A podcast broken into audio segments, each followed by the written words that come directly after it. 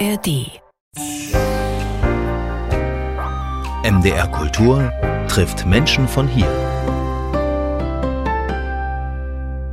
Mit Wladimir Balzer herzlich willkommen. Vor allem aber mit einer Frau, die über 30 Jahre lang äh, die Inhalte der Klangkörper unseres Senders hier des MDR entscheidend mitgeprägt hat. Also das MDR Sinfonieorchester, der Rundfunkchor und der Kinderchor, nämlich Almut Behrendt. 30 Jahre lang Dramaturgin bei den Klangkörpern des MDR. Herzlich willkommen bei uns. Herzlichen Dank für die Einladung. Schön, dass Sie da sind, weil wir feiern in diesen Zeiten 100 Jahre MDR Sinfonieorchester, 100 Jahre Rundfunkchor, 75 Jahre MDR Kinderchor, das alles in Zusammenhang auch von 100 Jahre Musik im Radio. Das ist eine wirklich reiche Geschichte, über die ich Sie unbedingt noch ausquetschen will. Aber auch natürlich das, was Sie prägt und für Sie auch die Programme dieser Klangkörper mitgeprägt haben. Wenn Sie so nachdenken über Musik im Radio, was berührt Sie eigentlich am meisten, wenn Sie Musik im Radio hören? Das Gefühl, dass das sehr viele Menschen hören können, vielleicht können es immer auch noch mehr sein, dass man Neues erleben kann, gerne auch Sachen wiederhören kann, die man vielleicht schon vergessen hat oder die man viel zu lange nicht gehört hat. Ja, dass Zufälle uns vielleicht wieder auf was ganz Neues führen, aber bis jeder Tag Neues. Ja, und wie ist es bei Ihnen? Also sind Sie jemand, ich meine, heutzutage sagt man ja, Live-Radio ist das eine, aber immer mehr auch das Digitale, natürlich also auch Podcasts und äh, vieles andere mehr on demand. Wie wichtig ist für Sie eigentlich der, der Live-Moment? Also gerade wenn wir über, klar, über Orchester reden, über, über Konzerte reden, wenn man dort im Publikum sitzt, ist ja klar, man will genau das, man will in dem Moment die Musik erleben. Wie ist es für Sie beim Radio eigentlich? Wie wichtig ist der Live-Moment? Äh, es ist beides wichtig und ich würde sagen, im Idealfall wird sich beides ergänzen. Wenn ich im Radio etwas höre, bin ich vielleicht angestachelt, es live zu hören. Ich finde, gerade wenn es um das Heranführen auch junger Leute oder bislang nicht Klassikhörer geht, dass der Live-Moment unheimlich entscheidend ist, weil ich kann miterleben, nachverfolgen, wie Musik entsteht. Heute vielleicht dieses Detail hören, morgen vielleicht jenes und im besten Falle geht die Reise dann immer weiter mit neuen Entdeckungen. Ja, und Sie haben sich natürlich auch Musik gewünscht, die in, ich sag mal, starker Verbindung steht zu unseren Klangkörpern. Das ist ja klar. Vielleicht fangen wir auch einfach gleich mit Musik an, weil ich glaube, das ist natürlich der Kern Ihrer Arbeit als Musikwissenschaftlerin immer schon gewesen. Sie haben sich eine Aufnahme aus dem Jahr 1980 gewünscht. Ich meine, es ist eine wirklich, also es ist ja ein reich, reiches Archiv. Man guckt, was ist besonders herausragend. Und Sie haben sich Telemann rausgesucht. Warum gerade dieses Stück? Das hat verschiedene Gründe. Ich will dem Höreindruck jetzt nicht allzu weit vorgreifen. Zum einen, weil diese Musik durchaus beleben kann, auch wenn sie nicht immer nur tänzerisch daherkommt. Es war ziemlich schwierig, ganz wenige Minuten aus diesem Stück herauszugreifen. Jauchze, Jubilier und Singe. Also genau. ein Oratorium aus der Kapitänsmusik. Kennt vielleicht auch nicht jeder, ne? Genau. Äh, dieser Titel, den wir hier gleich als Text nicht hören, der ist vielleicht auch so ein Grundmotto für mich und ist es hoffentlich für sehr viele Menschen. Es ist eine sehr lebendige Aufnahme eines Werkes von Telemann, das fast keiner kennt. Mich jetzt gerade beim Nachschauen auch noch gefunden habe in einer Dutzende CDs umfassenden Telemann-Editionen enthalten. Es ist eine Aufnahme, die mit den Rundfunkklangkörpern entstanden ist unter dem damaligen Chefdirigenten Hauschild, die was Wunder in unseren Bandarchiven nicht mehr existent ist, aber eben auf der Schallplatte. Wiedergefunden habe ich sie, als während Corona-Zeiten man andere Schwerpunkte in der Arbeit hatte, nämlich gerade auch äh, zu schauen, was haben wir eigentlich an Aufnahmen in 100 Jahren geschaffen. Und es ist auch so ein bisschen eine, in Anführungszeichen, Corona-Musik, weil es ist eine Allegorie zwischen den Gesängen der traurigen und der freudigen und der dankbaren Geister. Und da gibt es ganz viele Aspekte in diesem Text. Vielleicht so viel, was helfen uns die schweren Sorgen, was hilft es, dass wir alle morgen beseufzen unser Ungemach. Also genau das ist das, was man vielleicht nicht tun sollte. Also ein bisschen mehr Leichtigkeit. Hören wir Georg Philipp Telemann mit dem Rundfunkchor Leipzig, eine Aufnahme vom April 1980.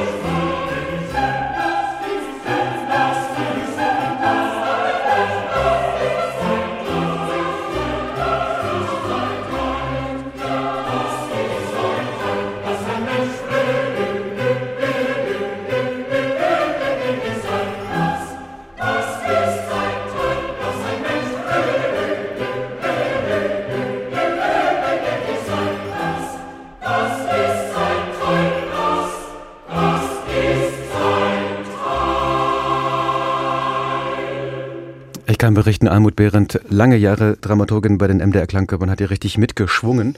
Ich glaube, so kann man es sagen. Und das ist ja vielleicht auch genau die richtige Haltung für das neue Jahr. So lässt sich, glaube ich, ganz gut starten in dieses neue Jahr mit dieser Komposition von Georg Philipp Telemann. Choral und Chor der freudigen Gemüter, herrlich. Was helfen uns die schweren Sorgen? Darum ist nichts Besseres vom Rundfunkchor Leipzig gesungen in einer Aufnahme von 1980. Und Almut Beretz, Sie haben vorhin gesagt, Wolf-Dieter Hausschild, eine Aufnahme, die von den Bändern gelöscht worden ist. Vielleicht muss man das erklären. Wolf-Dieter Hausschild hat die DDR damals verlassen und daraufhin wurden Aufnahmen von ihm, der Dirigent des Chors und des Orchesters war, gelöscht. Das kann man schlussfolgern daraus, dass es halt viele Mitschnitte von Konzerten einfach nicht mehr gibt.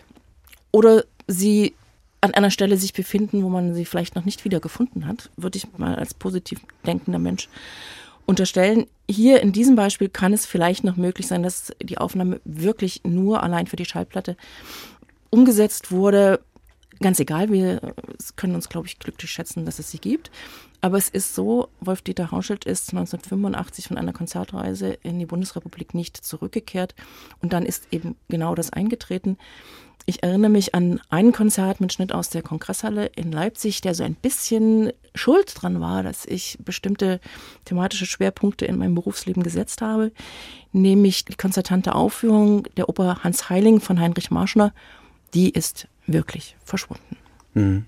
Da sind wir schon mitten eigentlich in der politischen Geschichte der Klangkörper des MDR, die ja, ich meine, 100 Jahre, klar, logisch, da haben wir schon mal mindestens zwei Diktaturen drin und viele politische Umbrüche. Also kann man an der Geschichte des MDR Sinfonieorchesters, der beiden Chöre, auch politische Geschichte Deutschlands ablesen? Man kann sie quasi nachverfolgen, ablesen, ja auch, vielleicht auch eben nachhören. Wobei es wie zu allen Zeiten ist, es ist immer nicht nur schwarz und weiß es liegt in der Natur der Sache, dass wir aus den ersten Jahren der Rundfunkgeschichte fast keine Tonbeispiele haben. Es geht in den ersten Jahren immer nur um Live, Live-Sendungen, live gespielte Musik. Relativ bald äh, ist der Rundfunk in der Weimarer Republik in der Lage, von Schallplatten zu senden. Es gibt ein, sogar ein, ein großes Interesse daran, sogenannte Schallplattenuraufführungen zu senden. Etwas, was man sich gar nicht vorstellen kann. Und so verschiebt sich die Art des Sendens, die Inhalte verschieben sich über die Jahre. Und ja, politische Wendungen, politische Einschnitte bedeuteten immer auch Repressalien oder eben die Öffnung in hinsichtlich der Sendeinhalte. Darüber sollten wir unbedingt noch reden, aber vielleicht äh, im Zusammenhang mit Wolf-Dieter Hausschild, der also die DDR damals verlassen hat. Wie kann man sich das vorstellen, wenn es um die Programme ging, auch die, das Symphonieorchester und eben auch die, die beiden Chöre da äh, gestaltet haben. Gab es da politische Einflüsse damals? Das ist ein Thema, zu dem ich bestimmt nicht der Experte bin. Ich kenne zwar die Arbeit der Leipziger Rundfunkklangkörper seit Ende der 70er Jahre, nämlich zu der Zeit, in der ich Konzerte besucht habe, aber natürlich nicht immer unbedingt die Hintergründe. Man sollte das vielleicht nicht überspitzt betrachten ob man Beethoven in einem Anrechtskonzert spielt, das ist garantiert zu jeder Zeit äh, politisch unabhängig. Die Frage ist, was vielleicht drumherum daraus gemacht wird. Das war jetzt ein, ein relativ simples Beispiel.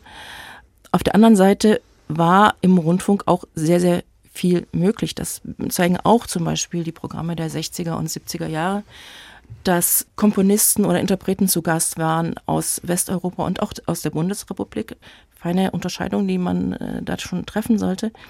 Es standen Hans-Werner Henze am Pult der Klangkörper oder eben Witold Ludosławski, um nur zwei Pole kurz anzureißen und äh, man könnte hinter jedem Fakt unzählige Namen äh, setzen. Modern, ja, im Sinne der Programminhalte, politisch in den Rahmen der Gegebenheiten, was das gesamte Spektrum der Arbeitswelt betraf natürlich auch und was jetzt im Fernsehen aufgezeichnet oder aufgestrahlt wurde, war auch äh, zu Zeiten des DDR-Fernsehens sehr viel Unterhaltung, was nichts Schlechtes ist. Das Spektrum war immer groß, war nur die Frage, welche Relationen sind. Also es gäbe viele Beispiele, die quasi politische Wirklichkeit irgendwie auch in den Programmen oder Inhalten wiederzufinden ist. Mhm. Aber welche, eben nicht nur. Ja, welche Rolle spielte denn zum Beispiel, weil Sie das äh, Arbeitsrechtliche genannt haben, welche Rolle spielte denn die politische Situation in der DDR zum Beispiel für die Aufnahme von Musikerinnen und Musikern in dieser Orchester? Gab es da so eine Art das ist eine Frage, politische Vorprüfung, ich, die nicht, ich Ihnen äh, nicht beantworten kann. Ich denke, äh, auch da im künstlerischen Sinne zählt es zuallererst Qualität. MDR Kultur trifft Menschen von hier. Steckbrief. Und in diesem Steckbrief wollen wir natürlich, also den Namen, den kennen wir schon, Almut Behrendt, das wissen wir. Ich traue mich nach dem Geburtstag zu fragen, darf ich das? Müssen Sie, müssen, Sie müssen nicht beantworten. Sie dürfen, es kein Geheimnis. 1. April 1962. Wo sind Sie geboren? Leipzig. Was ist Ihre Profession? Ich bin Musikwissenschaftlerin. Was treibt Sie an? Optimismus, auch wenn es manchmal schwerfällt. Wo fühlen Sie sich zu Hause? In Leipzig, das ist meine Heimatstadt. Ich bin nie woanders wohnhaft gewesen. Zu Hause fühle ich mich auch da, wo ich mit Menschen zusammenkomme, die ich liebe, denen ich verbunden bin, die mich begeistern. Welche Musik hat Sie, also das ist eigentlich so eine Frage an eine Musikdramaturgin, die wirklich schwierig ist, aber welche Musik hat Sie jüngst berührt? Ja, das ist äh, eine, die kann man ja, nicht be beantworten wie jemand, der irgendwie von woanders herkommt. Berufskrankheit, man hört natürlich anders und mit anderem Antrieb Musik, beziehungsweise entscheidet, welche man Musik gerade wann hört. Deshalb ist die Frage eigentlich nicht zu beantworten. Mhm. Aber gibt es sowas, dass Sie das im Laufe der Jahrzehnte irgendwie dann doch festgestellt haben, es gibt so einen bestimmten Bach-Tune oder irgendetwas? Mir geht es immer so, eigentlich fast immer in, sag mal, 80 Prozent aller Kompositionen von Johann Sebastian Bach zum Beispiel berühren mich automatisch. Da kann ich gar nicht viel tun. Und ich spüre sozusagen seinen musikalischen Geist da in diesen. In, gibt, gibt es sowas für Sie? Ja, also würde ich auch für mich im Anspruch nehmen, wenn es um Bach geht. Kommt aber mitunter eben auch auf die Situation an, in der man Musik hört, erlebt oder sie einen gerade überfällt. Das kommt immer wieder vor. Also es muss nicht die gleiche Musik sein. Es kann Stücke geben, die berühren einen an einem bestimmten Tag in einem Moment sehr tief und am nächsten gar nicht. Hängt von der Situation und manchmal vielleicht auch, in Klammern leider, von den Interpreten ab. Achso, also wenn es gut oder vielleicht nicht so gut ist, das heißt, sie ärgert auch manchmal was. Oh ja. Welches Buch hat Sie zuletzt bewegt? Das ist Lebensfuge von Susanna Rusitschkova. Das hat mich bewegt, erschüttert, aufgerüttelt und alle, die ich treffe und denen ich von diesem Buch erzähle, mögen es mir nicht übel nehmen, wenn ich dann manchmal vielleicht sehr extensiv damit umgehe. Es ist ein Buch, was jeder lesen sollte, jeder, der die Musik von Bach liebt, also ist ja auch Ihnen empfohlen. Jeder, der sich mit Geschichte beschäftigt und jeder, der noch nicht weiß, wie viele Lücken er da an Kenntnis hat. Worum geht es da genau? Es ist die Lebensgeschichte dieser wundervollen Bach-Cembalistin, die vor wenigen Jahren mit über 90 verstorben ist. Es sind einzelne Kapitel ihrer sehr bewegten, sehr bewegenden Lebensgeschichte. Ich wusste schon seit einigen Jahren, dass sie mit 14 Jahren nach Theresienstadt kam. Ich wusste nicht, dass sie mit einem großen Zufall aus Auschwitz herauskam. Ich wusste nicht, wie sie in Bergen-Belsen gelitten hatte. Ich wusste nicht, wie der Stalinismus in der Tschechoslowakei begann. Ich wusste nicht, in welcher Art Schauprozesse in Mitte der 50er Jahre in Prag äh, verlaufen sind, wo auch nicht davor zurückgeschreckt wurde, Theresienstadt-Überlebende zu hängen. Ich wusste nicht, inwieweit der Antisemitismus in den 60er Jahren selbst das Kulturleben in der Tschechoslowakei beeinflusst hat. Susanna Lositschkova, Lebensfuge. Das ist das Buch, was. Untertitel Wie Bach mein Leben rettete. Ja. Das ist das Buch, was äh, Almut Behrendt also jedem empfiehlt. Und eine Frage habe ich noch im Steckbrief, nämlich wie beginnt der Tag bei Ihnen? Dankbar, dass es ihn gibt. Oh, das ist eine gute Haltung. Das schaffen Sie jeden Morgen? Dass Sie, nee. nee, ne? Auch wenn Sie morgens um sechs aufstehen müssen. Sind Sie Frühaufsteherin? Ja, nee. ist unterschiedlich. Wenn man im Kultur- Musikleben unterwegs ist und dann oftmals nicht vor Mitternacht ins Bett geht, dann ist um sechs nicht unbedingt die Zeit, die, wo der Wecker klingelt. Es scheint eine Altersfrage zu sein. Leider werde ich jetzt manchmal auch wach, wenn der Wecker um sechs nicht klingelt, dann genau zu der Zeit. Sie haben jetzt jedenfalls ein bisschen mehr Zeit, weil Sie ja 30, über 30 Jahre Dramaturgin war, der MDR Klangkörper, dieser Begriff Klangkörper ist vielleicht ein bisschen altmodisch, aber der fasst alles so ein bisschen zusammen, ne? was Sinfonieorchester, Chor und Kinderchor betrifft. Klangkörper klingt fast schon irgendwie ein bisschen poetisch für mich. Wie ein lyrischer Begriff. Aber jedenfalls, Sie haben jetzt ein bisschen mehr Zeit, vielleicht auch andere Dinge zu tun, da ein neues Kapitel äh, zu starten. Darüber können wir vielleicht auch noch reden. Aber erst einmal wieder Musik, würde ich sagen. Also Sie haben sich Willi Rosen gewünscht. Eine Aufnahme natürlich mit unserem MDR Symphonieorchester. Relativ frisch vor einem Jahr entstanden. In Leipzig im Felsenkeller.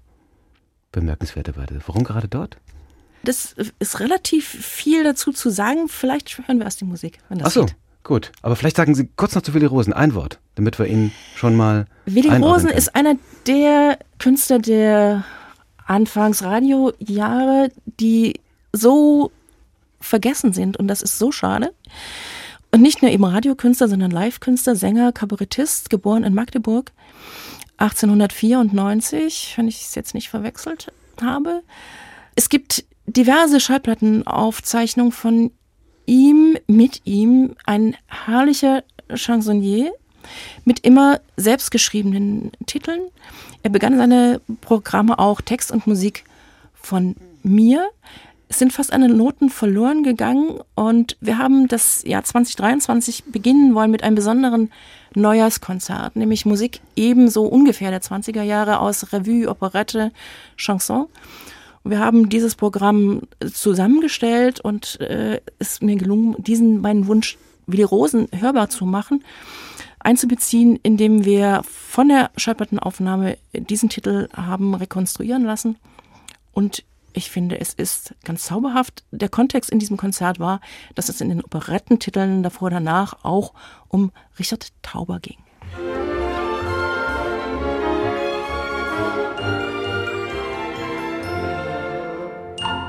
Wenn ich Liebe fühle, bleibst du immer kühl. Das versetzt mich in Erstaunen. Schenk ich dir ein Kleid, ist es dir zu weit. Immer hast du schlechte Launen. Doch seit gestern Abend ist mir klar, als ich im Theater mit dir war, wenn ich Richard Tauber wär, hätt ich vielleicht schon mehr bei dir erreicht. Drum üb ich in tiefem Weh jetzt nur das hohe C, das ist nicht leicht. Mädchen, mein Mädchen, wie lieb ich dich, möchte ich dir singen und es wird mir auch gelingen, wenn ich Richard Tauber wär, doch leider bin ich nur ein Amateur. Spielt man Odeon abends im Salon, immer hör ich Richard Tauber. Über deinem Bett, selbst am Blumenbrett, hängt ein Bild von Richard Tauber. Tauber Puder, Tauber Lippenstift, nicht ein Gegenstand, der mich betrifft. Wenn ich Richard Tauber wär, hätt ich vielleicht schon mehr bei dir erreicht. Drum üb ich in tiefem Weh jetzt nur das hohe C, das ist nicht leicht. Mädchen, mein Mädchen, wie lieb ich dich, möchte ich dir singen und es wird mir auch gelingen, wenn ich Richard Tauber wär, doch leider bin ich nur ein Amateur. Täglich zwei bis vier üb ich am Klavier, was man da für Zeit vertrödelt. Abends bin ich müd, doch ich hab mein Lied heute nach dir vorgeknödelt. Und als Dank dafür, dass ich so schwitz, sagst du Bravo, Richard, anstatt Fritz. Wenn ich Richard Tauber wär, hätt ich vielleicht schon mehr bei dir erreicht. Drum üb ich in tiefem Weh, jetzt nur das hohe C, das ist nicht leicht. Mädchen, mein Mädchen, wie lieb ich dich, möchte ich dir singen, Tauber wird vor Wut zerspringen, du kriegst auch ein Autogramm von mir als Bräutigam, was willst du mehr?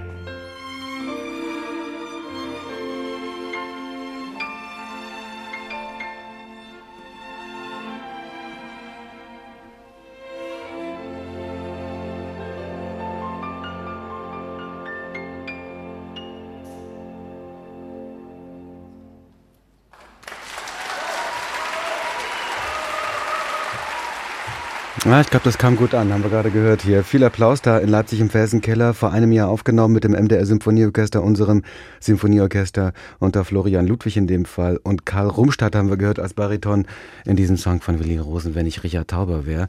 Albert Behrendt, äh, Sie haben schon gesagt, das ist wieder so ein Beispiel von, es gab keine Noten, man musste es irgendwie aus einer Schallplattenaufnahme irgendwie wieder rekonstruieren. Wie ist das überhaupt so als Dramaturgin der Klangkörper? Ach, ich liebe dieses Wort Klangkörper. Das ist, das, ist einfach herrlich. Ich, Klangkörper klingt wirklich für mich ganz, ganz musisch und, und lyrisch. Also, als äh, Dramaturgin, wie viel muss man da eigentlich ausgraben? Wie kann man sich dieses Archiv eigentlich vorstellen? Also sind Sie da immer reingegangen und gesagt, ich suche mal wieder was Neues und äh, lass uns das mal ausprobieren? Also es gibt die verschiedensten Möglichkeiten. Wir sind in Leipzig in der glücklichen Situation, dass wir ein Notenarchiv bei Orchester und Chören haben, das quasi seit den Anfangsjahren sich entwickelt hat. Also wir haben Noten, die sind eindeutig aus den 20er Jahren. Da steht so ein Stempel drauf, Mitteldeutsche Rundfunk AG. Aus diesem reichen Fundus haben wir ein wenig auch zu besagter äh, Revue im Felsenkeller letztes Jahr geschöpft, bis dahin, dass wir Stimmmaterial für das Orchester hatten, wo es nicht mal eine Partitur dazu gab und wo der Ursprungsverlag von Anfang des 20. Jahrhunderts nicht mal mehr die Noten hatte. Da findet man bisweilen Dinge, die man dann benutzen kann, bisweilen findet man eben nichts, dann kann man versuchen, die rekonstruieren zu lassen. Ansonsten schöpft man aus dem riesigen Angebot, das die Musikverlage haben, was natürlich stetig wächst, aber auch da gibt es Lücken, gerade wenn man sich um Operette, Musical, Schlager der 20er und auch späteren Jahren bemüht. Und da sind manche Dinge verloren und das ist vielleicht auch eine Berufskrankheit, jedenfalls meine, dass ich dann versuche immer weiter zu forschen, zu graben und manchmal findet man dann auch. Nicht aufgeben, weil immer wieder findet man ja auch kleine Preziosen, ne? Ja. Oder was waren so die Highlights für Sie? in den letzten Jahrzehnten, oh Gott, wie konnte es sein, dass das so lange nicht aufgeführt wurde? Ja, das, was wir gerade gehört haben, dass es möglich war, das auszugraben. Wir haben auch im letzten Jahr dann noch einen zweiten Titel von Willi Rosen, der mindestens genauso schön ist, ein wenig wiederbelebt. Das ist nämlich, wenn ich an meinem Radio sitze, sozusagen, um. So heißt er? 1930 rum eine Ach, Rekapitulation, was man denn alles so im Radio hört, vom Frühsport bis zum Sprachkurs. Also für jeden, der historisch und bis zum Gespräch mit Dramaturginnen interessiert ist, sollte man sich auch das anhören, im Original oder in der Rekonstruktion.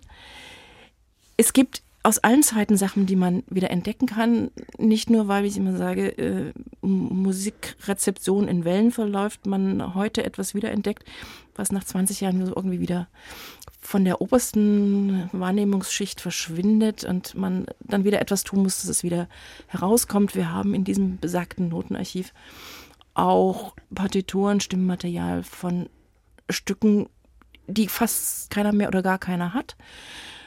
Das betraf neue Musik der 60er oder 70er Jahre, zum Beispiel von Rainer Bredemeyer oder von Kurt Schwen.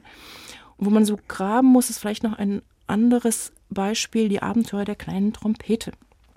Ähm, gab es eine Schallplatte, auch an meinen Kinderzeiten.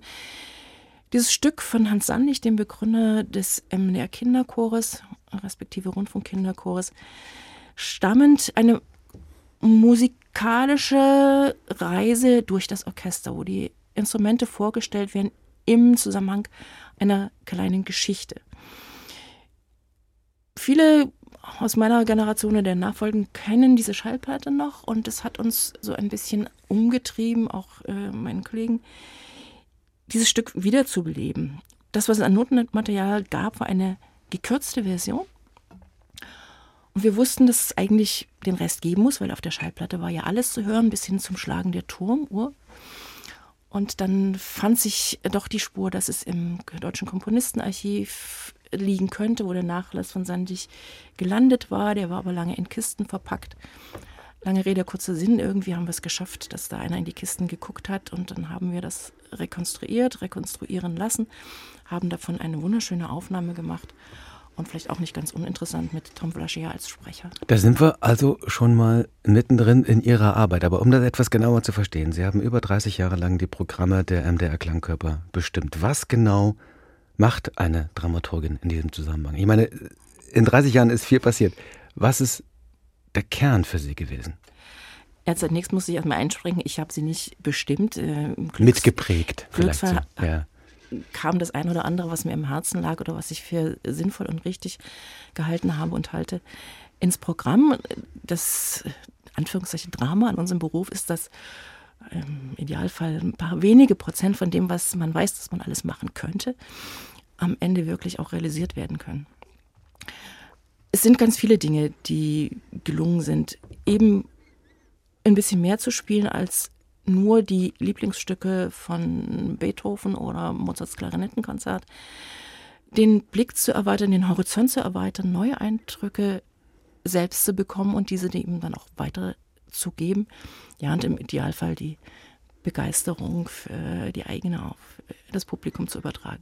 Hm. Nun heißt es ja immer auch, dass gerade so ein Rundfunkorchester versuchen muss, auch Grenzen zu überschreiten, vielleicht etwas auszuprobieren, was ja, also allein schon durch die, ich sag mal, durch die Situation, dass man eben Teil des öffentlich-rechtlichen Rundfunks ist und damit eben auch natürlich über die Beiträge mitfinanziert werden kann, dass man dann auch einen gewissen Anspruch hat, dass man vielleicht was Neues ausprobiert, vielleicht Grenzen überschreitet, etwas macht, was andere nicht machen. Was unterscheidet das MDR Sinfonieorchester von anderen Orchestern?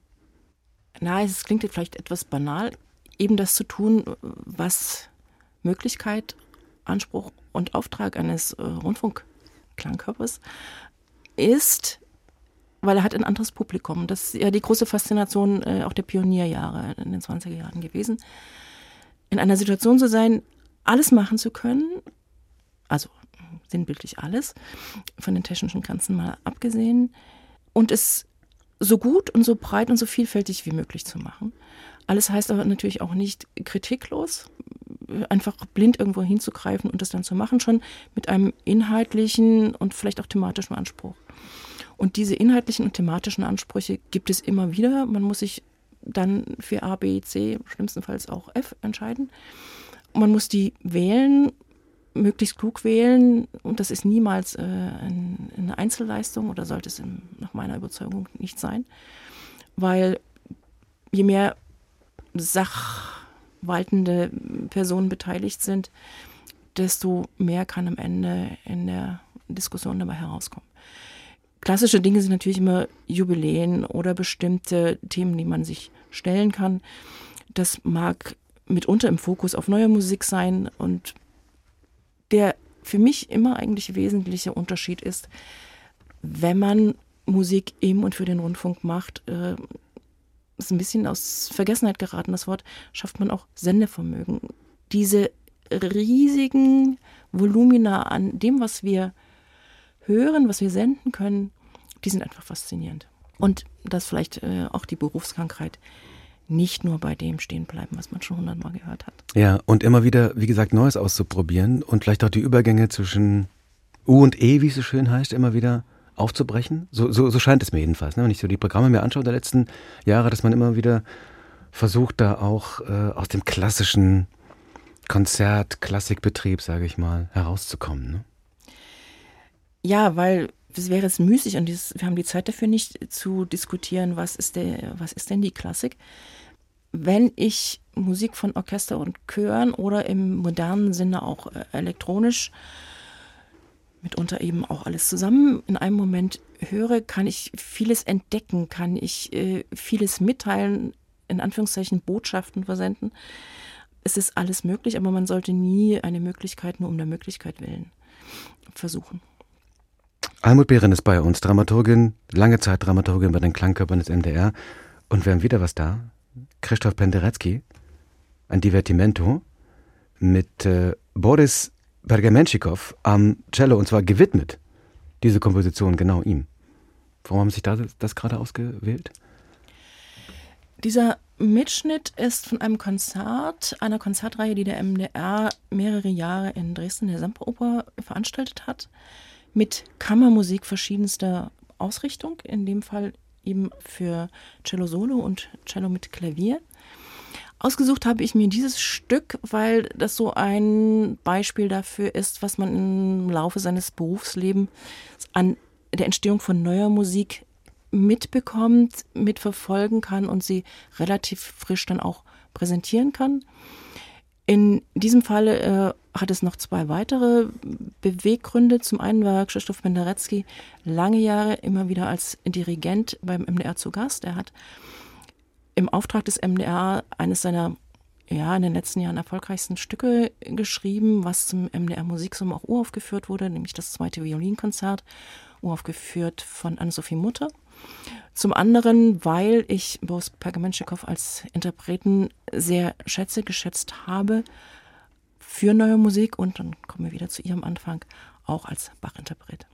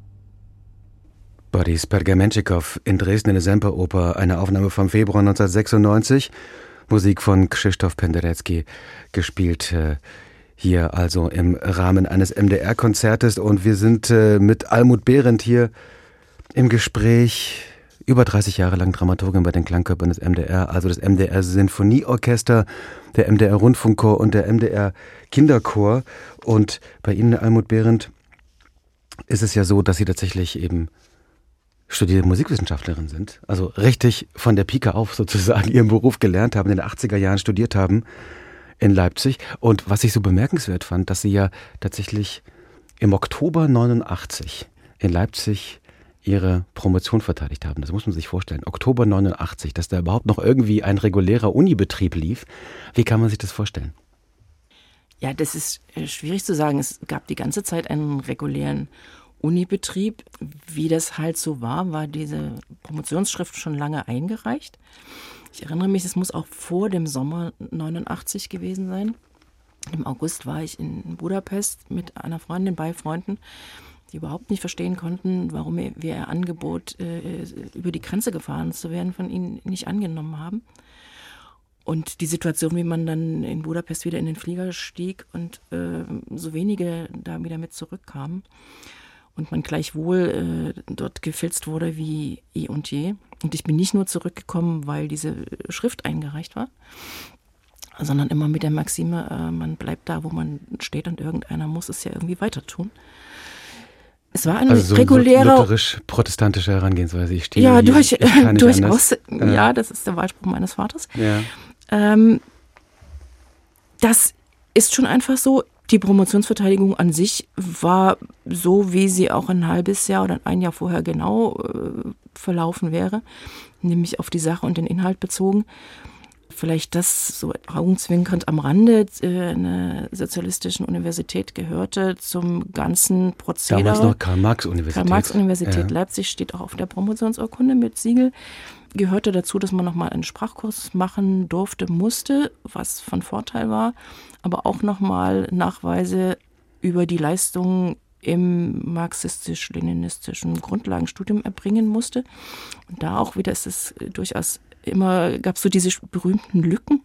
Lücken nicht im Sinne von Fehlen, sondern äh, die man finden konnte, die man nutzen konnte, wenn man Glück hatte.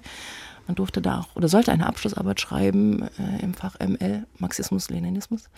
Das ist die Abkürzung. Das musste sein. Das musste sein. Egal, gehörte, was man studiert hat. Ja, und die gehörte in dem Fall auch dazu. Es wurde auch benotet und äh, war auch durchaus ausschlaggebend aus für die Benotung. Aber es war eben möglich, das zu tun, was ich gemacht habe, eine Arbeit über die Kompositionen des Arbeiterführers Hermann Dunker zu schreiben. Dazu muss man sagen, es war, glaube ich, nur eine Handvoll, aber es hat funktioniert. Musste man die ernst nehmen, diese Komposition vermutlich nicht, oder? Nein, aber sie gehörten halt zu seinem Leben dazu und man muss nicht das Leben jedes Arbeiterführers äh, erstmal von vornherein in Frage stellen. Es ist ja auch immer die Frage, was äh, aus solchen Biografien hinterher gemacht wurde. Hm. Sie kommen aus einem christlichen Haushalt, also vielleicht nicht unbedingt äh, das klassische Zielpublikum für marxistisch-leninistische Studien. Äh, wie kann man sich denn das Studium in den 80er Jahren an der Karl-Marx-Universität in Leipzig vorstellen? Also äh, welche Kompromisse musste man da eingehen? Naja, erstmal war es schon in jeder Hinsicht ein Glück, diesen Studienplatz bekommen zu haben. Gewiss, es wollten nicht Hunderte Musikwissenschaft studieren.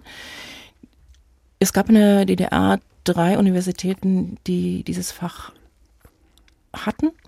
Zum einen die Humboldt-Universität und zum anderen Leipzig und Halle. In den geraden Jahren Berlin, in den ungeraden Jahren Halle und Leipzig. Für mich kam nur das ungerade Jahr in Frage, weil A, in Berlin wollte ich nicht studieren. Und aus Leipzig wollte ich eigentlich nie weg, bin es auch nie äh, wirklich. Und ich bekam eine, deren wirklich nur ein Dutzend Studienplätze. Mit großem Glück man muss sich so vorstellen, es gab einen geregelten Stundenplan, den musste man erfüllen. Der bestand in einem Grundstudium Musikgeschichte, aber auch einem Grundstudium Marxismus, Leninismus und sozialistische Kulturpolitik. Bestand aber auch in den praktischen Fächern Klavierspiel, Gehörbildung, Tonsatz und Partiturspiel, was von großem Vorteil war. Und, und es gab eine Regelstudienzeit, in der man bitte fertig werden musste. Mhm. Gab es keine Gnade. War alles ein bisschen schulischer und strenger, oder? Auch es ja, war mir etwas augenzwinkern gesagt, ein verschultes Studium. Ja. Ja. begann morgens früh halb acht. Mhm. Und dennoch, wie gesagt, Sie kommen aus einer christlichen Familie, sind durch die Christenlehre gegangen, sind in einem Drei-Generationen-Haushalt groß geworden, Jahrgang 62, und sagen im Oktober 89 oder im Herbst 89, nein, ich bleibe hier. Warum? Ja, weil, wie gesagt, also man kann, äh, kann ja nicht äh, massenhaft davonlaufen. Es muss auch ein bisschen anders weitergehen. Im Herbst 89 wusste auch keiner, wie es wirklich äh, weitergeht, wohin es führen wird. Und die Möglichkeiten, die sich dann ergaben, als es soweit war, waren natürlich bezwingend. Und gerade in diesen Tagen äh, erinnere ich mich oft und gerne eigentlich an die Lebenssituation, an das Lebensgefühl, was herrschte. Eine äh, so eigentlich nicht gekannte Solidarität auch auf der Straße. Und wenn es nur darum ging, dass der Busfahrer vielleicht nochmal angehalten hat, wenn einer kam, eine große Freundlichkeit und Offenheit untereinander und nicht so sehr ein oft verbohrtes oder aggressives Miteinander umgehen, wie wir es im Moment manchmal auf der Straße oder in unserem Umfeld erleben. Hm. Wie haben Sie denn die, die 90er Jahre dann in Leipzig, also diese Zeit der extremen Umbrüche und dann begannen Sie ja auch als äh, Dramaturgin im frisch wiedergegründeten MDR wie haben Sie diese 90er Jahre erlebt, diese Umbruchphase? Ja, etwas sehr Belebendes und ich glaube, die Zeit ist äh, vergangen wie im Flug. Es ist das eingetreten, was wir äh, bis zum Ende 89 schmerzlich vermisst haben, wenn jemand so äh, aufgestellt und lebend war wie wir, nämlich dass äh, es nicht ja die ganze Zeit darum ging, die DDR zu verlassen, sondern etwas anderes zu haben, das, was man nicht hatte, das sagen zu können, was man wollte und für richtig hielt, das zu lesen, was man wollte und dorthin reisen zu können, was man wollte. Hätte man das etwas früher erkannt, dass das vielleicht des Pudels Kern ist, ähm, ja, keine Ahnung, aber dankbar auch dafür, dass es genau so gekommen ist. Es gab vieles, es gab vieles zu bewegen, gerade auch in Uni-Zeiten, neue Studienordnungen, neue Freiheiten äh, in jeder Richtung. Und für mich der Glücksfall, dass ich dann freitags in der Uni aufgehört habe und montags beim MDR angefangen habe. Das ist eine kurze Übergangszeit, würde ich mal sagen. Und wie waren diese 90er Jahre im MDR als Dramaturgin der Klangkörper? Sie waren äußerst arbeitsreich. Man konnte gefühlt irgendwie fast alles tun, alles ausprobieren. Es gab sehr viel zu tun. Es wurde sehr viel gemacht. Äh, ich habe es versucht nochmal zu überschlagen. Ich glaube, wir hatten Jahre, in denen wir fast 100 Konzerte in der Saison und im Extremfall 100 im, im Musiksommer hatten. Und in den ersten fünf Jahren äh, war ich in meiner Funktion alleine. Es gab keine Datenbank, nicht jeder hatte einen Computer. Es war schon schön, aber da war man eben auch 30 Jahre jünger. Ja. Das heißt, es war eine gute Zeit, es war auch eine, äh, eine Aufbruch, aber es war auch eine Umbruchzeit, ne? Ja. Also ich meine, diese, diese Orchester gab es ja vorher, die mussten dann ja übergeführt werden in das neue, die neue Medienstruktur. Auch unter, total unter Schmerzen, glaube ich, ne? Diesen Prozess habe ich nicht mitgemacht. Ich habe ja den Weg zum MDR gefunden, als es quasi in dem Moment schon abgeschlossen war. Nicht alle Formationen, die es vorher gegeben hatte, äh, konnten erhalten werden. Die beiden sinfonischen Orchester wurden im Prinzip erhalten und zum MDR Sinfonieorchester in einer großen Stärke, was bedingte, dass man auch in einer großen Breite und eigentlich in zwei Formationen jahrelang weiterspielen konnte. Dabei sind tolle Sachen entstanden, von unglaublichen Gastspielen bis zu wunderbaren Reihen, auch innerhalb des Sendegebietes und eben dann im, im der Musiksommer, der 1992 das erste Mal stattfinden konnte, so dass man eben in dieser unglaublich reichen Musikregion eben auch Mitteldeutschland unterwegs sein konnte. Mhm, den es auch jetzt äh, in diesem Sommer geben wird, vor allem im August, also wo 100 Jahre MDR Sinfonieorchester, Rundfunkchor und 75 Jahre Kinderchor gefeiert werden in diesem neuen Musiksommer. Und wir haben jetzt schon ganz viel über Johann Sebastian Bach gesprochen und man kann eigentlich nicht genug von ihm hören, würde ich mal sagen. Das ist eine Aufnahme, die Sie mitgebracht haben aus, ja, wie soll ich sagen, als ich das Jahr gesehen habe, dachte ich mir erstmal, hm, nicht ganz unverdächtig, 1935, im April 1935 aufgenommen mit dem Leipziger Sinfonieorchester, also was eben auch Teil der Rundfunk-Sinfonieorchesterkultur war. Warum gerade dieses Stück aus der Matthäus-Passion? Ja, das hat natürlich was damit zu tun, dass ich seit vielen Jahren mit der Geschichte dieser Klangkörper und des Sendeprogramms beschäftige. Das Sendeprogramm der 20er Jahre ist noch nicht wirklich weit erforscht und hat was damit zu tun, dass eben irgendwann es möglich wurde, auch im, im Radio und auch im Leipziger Sender aufzuzeichnen. Was ich bemerkenswert finde an dieser Aufnahme ist, dass sie zum einen die früheste Aufnahme der Matthäus-Passion ist, dass sie aus dem Gewandhaus ist und mit unserem Orchester unter Leitung von Hans Weisbach, eines Dirigenten, der interpretatorisch sicher nur schwer angreifbar ist, dessen politische Verhaltensweisen hier nicht zur Debatte stehen. Ich habe sie deshalb mitgebracht, weil sie. Aber da will ich ganz kurz einhaken, wenn man 1935 dieses Orchester ja. dirigiert hat, dann musste man stromlinienförmig sein, politisch, oder? Das auf alle Fälle, ja. weil äh, es war der Reichsrundfunk, der dem Propagandaministerium von Josef Goebbels unterstand, der völlig andere Aufgaben hatte, was man auch an dem total rasch verflachenden Programm ablesen konnte. Und deshalb auch bemerkenswert, dass diese Aufnahme entsteht, sicherlich mit dem Orchester, weil der Rundfunk eine gewisse, möchte ich jetzt mal nur vorsichtig sagen, Machtfunktion hatte. Bemerkenswert aber auch, weil es interpretatorisch an dieser Bach-Aufnahme ganz vieles Interessantes zu entdecken gibt. Für mich eben auch interessant den Tenor, den wir gleich hören werden. Und ausgewählt diese Szene habe ich, weil sie mir auf diese dramatische Wucht der Bachschen Musik aufmerksam machen kann. Und siehe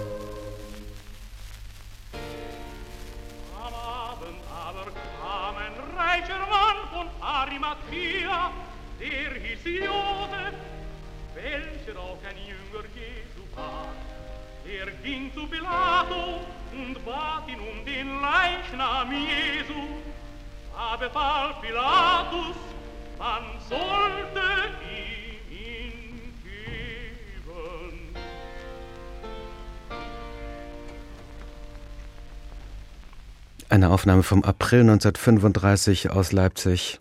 Johann Sebastian Bach, die Matthäus-Passion. Petrus aber saß draußen, Almut Behrendt. Den Tenor fanden Sie irgendwie, glaube ich, ganz beeindruckend. Ja, Kuhlemann von Pataki, ein Tenor mit einer sehr kräftigen, durchaus dramatischen Stimme, der auch für mich zu Zeiten eine Entdeckung war, als ich diese Aufnahme fand. Also, es ist nicht nur Orchestergeschichte, es ist auch Rundfunkgeschichte. 100 Jahre feiern wir MDR Sinfonieorchester, unser Sinfonieorchester, 100 Jahre Rundfunkchor, 75 Jahre MDR Kinderchor. Und äh, das wird natürlich auch in diesem Jahr nochmal ausführlich zelebriert, nicht nur mit unserem Gespräch hier miteinander, Almut Behren, sondern natürlich auch mit einigen Uraufführungen einer Auftragskomposition, ein Stück von James Macmillan, das zu erleben sein wird in der Peterskirche in Leipzig. Das ist äh, am 26. Januar der Fall. Danach natürlich auch bei uns im Radio und unter mdrklassik.de. Und das ist der Beginn von verschiedenen Festkonzerten, die es da geben wird. Im März gibt's dann noch sehr viel mehr im Gewandhaus in Leipzig, ähm, dann Chormusik zur Buchmesse, ein Filmmusikkonzert in Suhl, ein Kammermusikmarathon im MDR-Studio am Leipziger Augustusplatz und so weiter. Vieles, vieles mehr. Das finden Sie alles unter mdrkultur.de oder bei den Kollegen von mdrklassik.de. Almut Behrendt, ich danke Ihnen sehr, dass Sie bei uns waren. Ich danke auch. Dankeschön. Die jahrzehntelange Dramaturgin der MDR Klangkörper. Und das war MDR Kultur trifft in der Redaktion von Angelika Zapf. Mein Name ist Wladimir Balzer. In der kommenden Woche ist Annegret Labs bei uns. Sie ist Direktorin des Kunstmuseums Magdeburg. Alle unsere Gespräche finden Sie auf mdrkultur.de und in der ARD Audiothek.